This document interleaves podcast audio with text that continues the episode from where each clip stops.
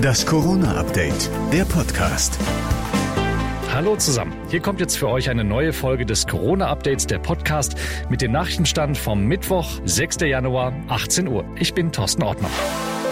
So, die Laptops und Tablets dürfen wieder hervorgekramt werden. Die Schulen in NRW gehen spätestens ab Mittwoch komplett in den Distanzunterricht. Das gilt auch für Abschlussklassen. Es soll aber für die Schüler der Klassen 1 bis 6 eine Notbetreuung geben, so NRW-Schulministerin Gebauer. Wir halten die Schulen nach wie vor offen für die Kinder, die wir dann in den Schulen ähm, entsprechend betreuen, aber auch dahingehend ähm, unterstützen, wenn sie beim Distanzlernunterricht zu Hause Probleme haben. Allerdings findet in der Notbetreuung kein Unterricht statt. Klassenarbeiten soll es bis Ende Januar auch nicht geben. Ausgenommen sind zwingende Klausuren in den Jahrgangsstufen Q1 und Q2 und in den Abschlussklassen der Berufskollegs.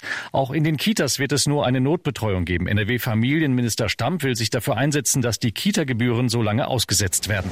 Heute ist der neue Impfstoff des US-Herstellers Moderna zugelassen worden. Mit der Zulassung des Impfstoffs könnte der Engpass bald Geschichte sein, hofft Gesundheitsminister Spahn. Mit den bestellten Dosen könnte jeder Deutsche geimpft werden. Denn zusammen mit den Impfstoffen von BioNTech bekommt Deutschland alleine von diesen beiden Unternehmen über 130 Millionen Dosen. Allerdings werde der komplett bestellte Impfstoff erst im Laufe des Jahres kommen, so Spahn. Also bleibt es wohl dabei, dass die breite Masse erst ab Sommer geimpft werden kann. Wie kontrolliert man eine Umkreisbeschränkung von 15 Kilometern rund um den Wohnort? Da gibt es derzeit einige Fragezeichen. Städte mit einem einem Inzidenzwert über 200 können so eine Beschränkung bald verhängen.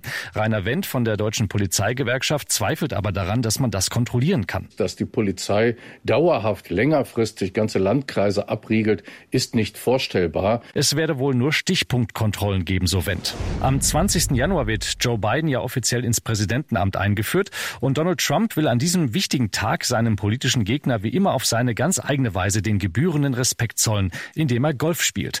Angeblich wollte Trump auf seinem eigenen Platz in Schottland abschlagen. Doch die schottische Regierungschefin Nicola Sturgeon hat Trump jetzt die Einreise verboten, wegen Corona. Sie habe keine Ahnung, wie Donald Trumps Reisepläne aussehen, so Sturgeon. Sie hoffe und erwarte jedoch, dass Trumps aktuelle Reisepläne vorsehen, das Weiße Haus zu verlassen. I hope and expect to exit the White House. Tja, typisch britischer Humor.